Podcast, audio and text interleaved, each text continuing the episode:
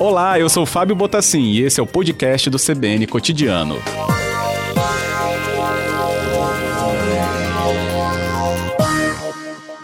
Boa tarde, doutora Milene. Boa tarde. Obrigado por nos atender. É um prazer. Bem, explica pra gente então, é, sentinela gripal, é, identificação desses vírus respiratórios, mais ligado então a esses sintomas gripais, doutora? Sim, na verdade é um serviço de vigilância que foi implementado no município, né, já está em funcionamento, e o objetivo dele é identificar quais vírus respiratórios estão circulando.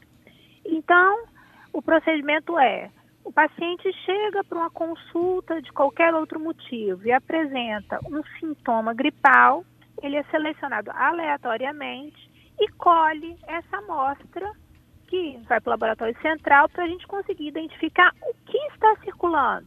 Atualmente circula mais Covid, mas daqui a alguns meses pode estar circulando influenza. Então você consegue se antecipar aos momentos em que o, o vírus é, vai trazer mais problemas, vai atingir a população de maneira geral. Uhum. Como monitorar isso junto com a população, então? Não, é, é isso que eu estou explicando. É, na verdade, é, esse monitoramento é feito por amostragem. A uhum. gente colhe cinco tá. amostras por semana e a partir do resultado dessas amostras, a gente vai ter um panorama da circulação do vírus no município de Vila Velha. Uhum. A escolha para essas amostras serem recolhidas, é, como que vai se dar essa escolha? E os locais? O paciente, é, a gente tem uma unidade, né, uma unidade de saúde, né, unidade de saúde de Vila Nova, que é a nossa referência, sentinela gripal. Então, os pacientes que já costumam frequentar essa unidade de saúde, que atende crianças, adultos, idosos, eles são selecionados aleatoriamente. Não é todo mundo que chegar lá que vai ser testado. Nós vamos testar cinco pessoas por semana, né, um total de 20 por mês, e a partir dessa amostragem a gente consegue traçar o perfil viral respiratório do município. Uhum. Bem, e aí, o que, que vai ser implementado a partir então da, do mapeamento e do que esses é, levantamentos podem apontar? É, poderão apontar? A nível, a nível municipal, a gente pode antecipar, é, a gente percebe que está circulando mais um subtipo viral, a gente pode antecipar compra de medicação, antecipar é, coleta de exames, a gente pode antecipar, se programar para aquele vírus que está surgindo agora com maior força. A nível nacional, porque as unidades sentinelas, elas elas estão localizadas em várias cidades de todo o país.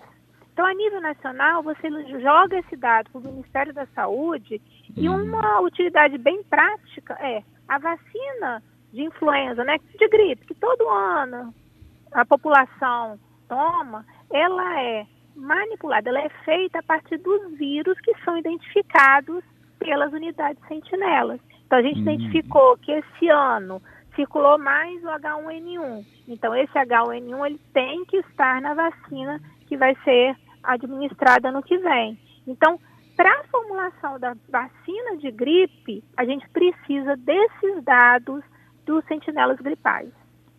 Entendido. Bem, é, como a gente sabe que na Grande Vitória tem né, uma circulação intensa entre as nossas regiões, né, Cariacica para Vila Velha, Vitória para Vila Velha e o contrário também, isso vai indicar também questões ligadas a essa região conurba conurbada? Sim, na verdade, o que circula em Vila Velha é o que circula em Vitória, é o que circula, o que a gente é uma grande região, né, é a Grande Vitória. Vitória tem uma sentinela gripal instalada há algum tempo e agora nós instalamos em Vila Velha, ou seja, nós estamos reforçando essa vigilância com olhar para o nosso município, mas é claro, com olhar para todo o estado e até a nível de Brasil. É, as unidades sentinelas instaladas anteriormente, né, que já estavam instaladas no Brasil, elas não testavam, por exemplo, o Covid. Uhum. Se as unidades sentinelas, porque também foi um vírus novo, até você conseguir um método diagnóstico. Se a gente, por exemplo, tivesse testando o Covid nessas sentinelas desde o ano passado, se fosse um vírus que já estava circulando há mais tempo, a gente conseguiria prever quando ele começou, quando ele apareceu no Brasil pela primeira vez, o, o movimento que ele está, a intensidade que ele está circulando. Isso a gente já faz com influenza, né, que é o vírus da gripe. Então, essas unidades têm um papel importantíssimo. Elas vão estar tá testando influenza e vão estar tá testando Covid. Então, a gente vai conseguir visualizar agora, quando nossa curva cair, né, espera que não demore muito a cair, a gente vai conseguir visualizar o momento, por exemplo, de uma reintrodução do vírus antes que apareçam realmente os casos de pacientes graves e doentes. Entendido. Lembrando que a nossa conversa aqui é com Milene Murai, ela é médica infectologista da Secretaria Municipal de Saúde de Vila Velha, falando com a gente sobre o programa Sentinela Gripal. Aí eu recebi a pergunta aqui do Jorge, e ele fala: tem alguma relação também com acompanhar né, os casos de síndrome respiratória aguda grave? A gente até falou bastante essa semana disso. Tem a ver isso, Milene? Não, na verdade, a síndrome respiratória aguda grave são os pacientes que estão internados. Esses pacientes de rotina, a gente já colhia, né, e colhe o exame para identificar o vírus que está circulando. O sentinela pode nos alertar que começou a circular muito tal vírus e a gente vai ter que se preparar a nível de hospital para estar tá recebendo pacientes mais graves que vão evoluir para síndrome respiratória aguda grave. Então, a gente consegue prever que a partir de tal momento a gente pode ter maior, a gente vai estar tendo maior circulação e provavelmente a gente vai ter maior índice de internação, maior índice de paciente grave. Uhum, ótimo. Bem, é, ainda aqui, o Cristiano, ele fala se esses dados podem se estender, né, ou ter alguma parceria com a rede particular. Na verdade, os dados são disponíveis, né? Eles são disponíveis pelo, no Sistema Único de Saúde. Esses, esses dados vão estar disponíveis para as redes privadas. Né? A, o, o serviço é público, mas esses dados estão disponíveis para a rede privada e para toda a população. Ok. Bem, queria agradecer pela explicação dada aqui, doutora Milene. Nosso ouvinte sempre muito mais próximo, então, dessas iniciativas. Agradeço, viu? Tá, obrigada. Espero ter ajudado.